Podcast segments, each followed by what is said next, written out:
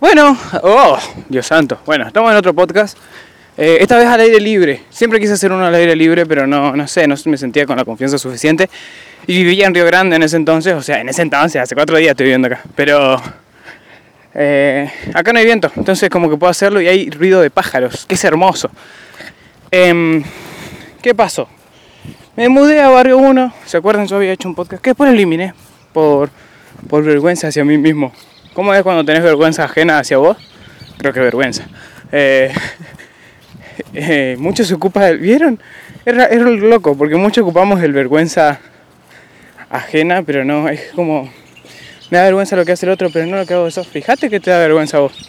Y fíjate que no vas a poder nombrarlo por decir mucho de vergüenza ajena. Es como cuando cantábamos el himno en el jardín que pensábamos que azulunala era una sola palabra. Creo que todos cantamos mal el Aurora. Hasta que un profesor de música, al cual odiamos, nos hizo copiar todo el azul unala en el cuaderno. ¿Para qué hacían eso? No querían trabajar, ¿no? O sea, listo, ya fue que, copien un himno, qué sé yo, la marcha de Malvinas, la marcha de San Lorenzo. Fuego asuma, ya sus rayos. Bueno, cuestión, me estoy quedando en una casa hermosa, digna de reyes, en la cual viven Fácil, nueve policías de seguridad aeroportuaria para lo que yo vengo a estudiar. Yo rindo en un par de días, así que oren por mí, deseenme éxitos eh, y todas esas cosas que se hacen, lo que crean. Si creen en Buda, deseenme nada más té. y así, no, mira, un river camp. Con razón hacía tanto frío en este lado. Eh, Igual, los dos salimos de la copa, no puedo decir nada. Aguantá, Toby sabe de fútbol. La primera vez que sé de fútbol, pero por lo que otros hablan encima. Eh, ¿Qué iba a decir? Bueno, deseenme mucha suerte, mándenme muchas buenas vibras, diría mi colega Ignacio Panighetti. Y bueno, dicho sea de paso, me crucé con él en el aeropuerto. Yo me vengo acá con la idea de vivir ya prácticamente un año o dos. Entonces, es como difícil el, despedirse de la familia, ¿no? Y no solo de la familia de sangre, sino de la familia eh, de corazón, ¿no? O sea, tengo unos amigos que seguramente van a estar escuchando este audio que para mí son como mi familia. Y, o sea, y cuesta venir acá. No, mentira, no cuesta tanto. Como que estar viviendo en un quasi country y, tener una casa gigante con pileta es como que, como que hace pasar un poco más el dolor de, abandonarlos. Pero mm, lo que iba a decir era, cuesta desapegarse. Allá en Río Grande fue un, un llanto. Encima no había llorado, hasta que un amigo que le mando saludos, Jeremías Chamorro, me dijo, me vas a hacer mucha falta.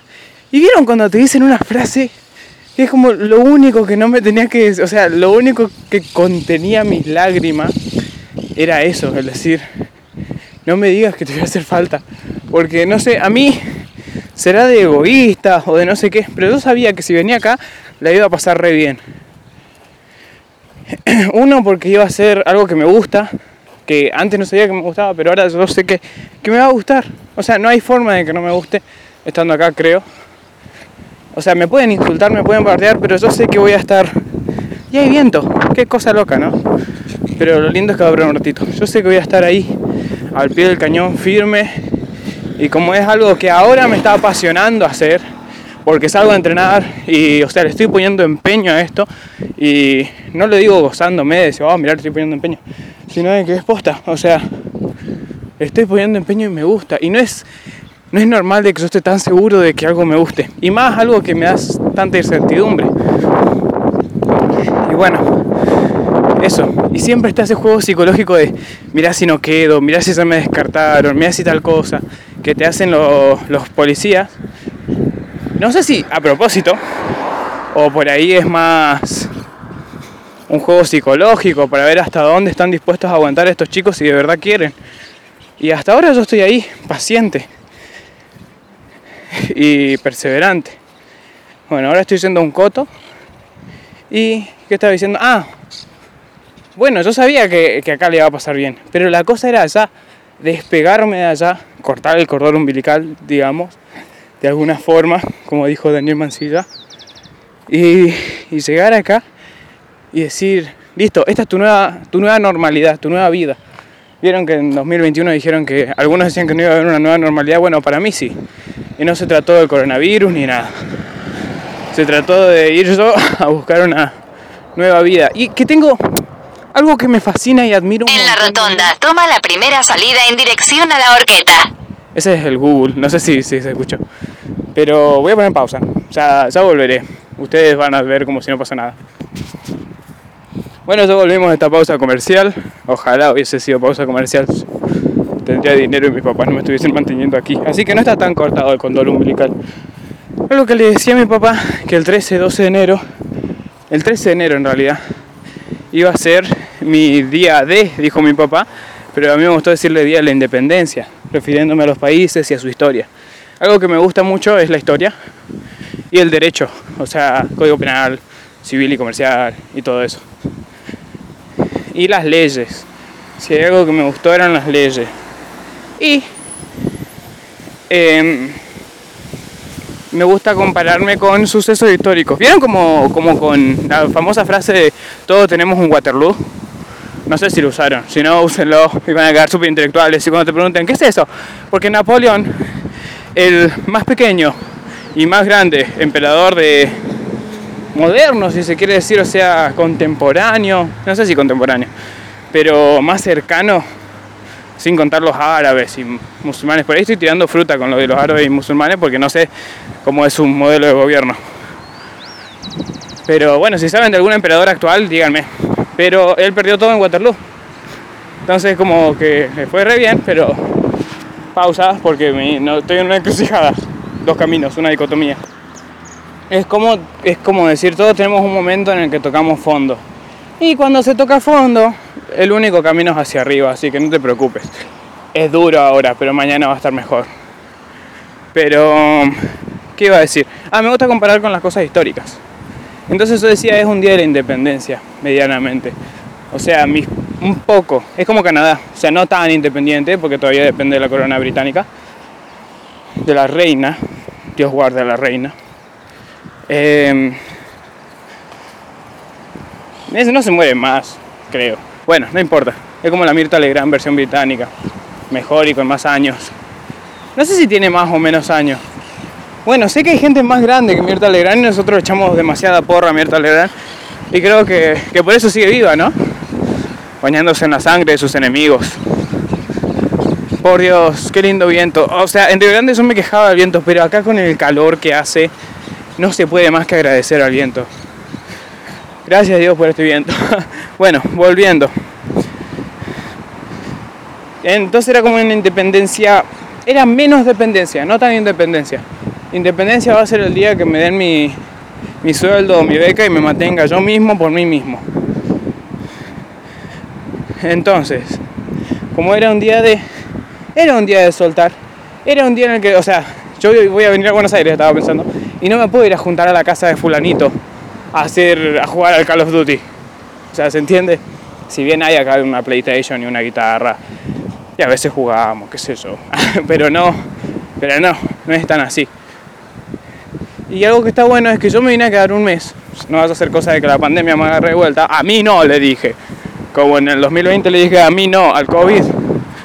Ahora le dije a mí no al a la cuarentena. Así que me vine un mes antes. Yo rindo el 19 recién.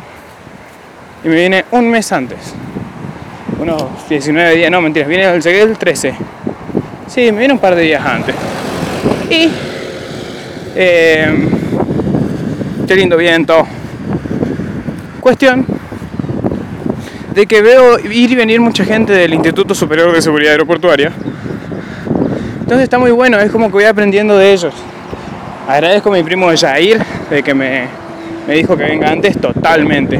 Este podcast por ahí dura 15 minutos nomás, así que tranquilos, paciencia. Eh, le estoy contando mi, aventura acá.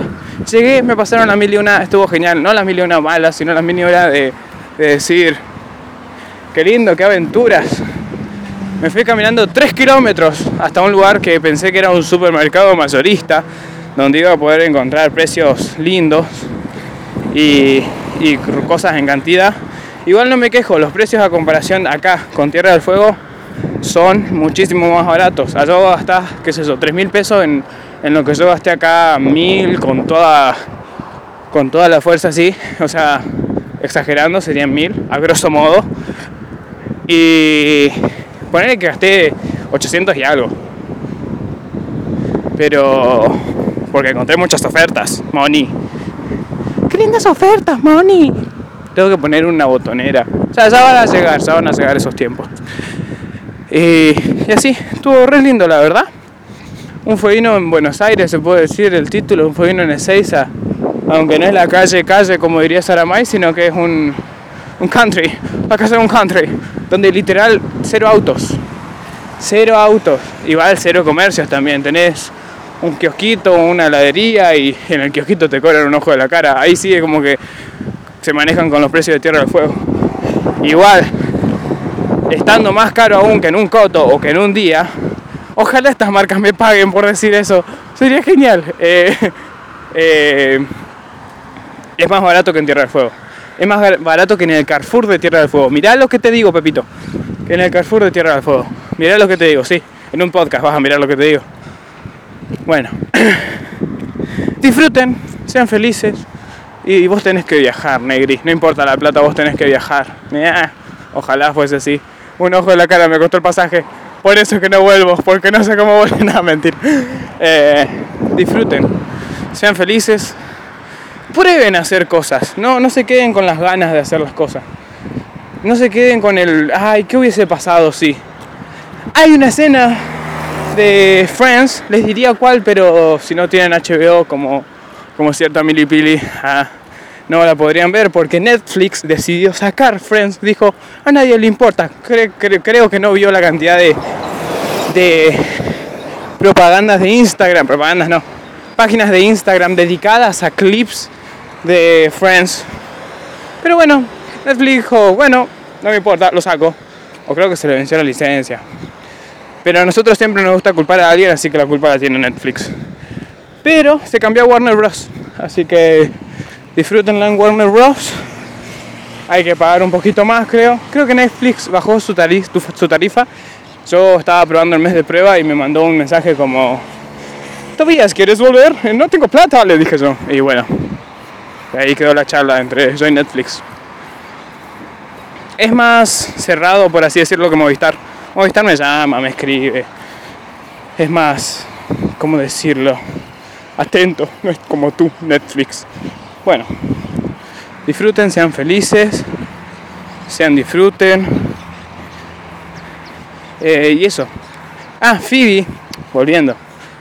En Friends, en un episodio, Phoebe, cuando, ahí está, cuando Rachel se va a París, Phoebe le dice a Ross, te vas a quedar con la pregunta de qué hubiese pasado si, ¿por qué no vas y lo haces? Descubrí que hubiese pasado si. Y algo que me dijo Mari, que es la señora con la que, digamos, la encargada de la casa, es, eh, vos el no ya lo tenés, ahora vas a pelear por un sí. El no ya lo tenés, de todo, el no ya lo tenés. El que hubiese pasado si no iba, ya lo tenés. Ahora vos tenés que buscar el que hubiese pasado si iba. Por ahí te morís, pero no te quedas con la duda. ah, mira, esto hubiera pasado. Yo ahora vine a eso también, eh, vine con esa filosofía. Y creo que me gusta porque es el que hubiese pasado si que, que no voy a tener en el futuro. Y no lo voy a tener en absoluto. O sea, no estoy pensando...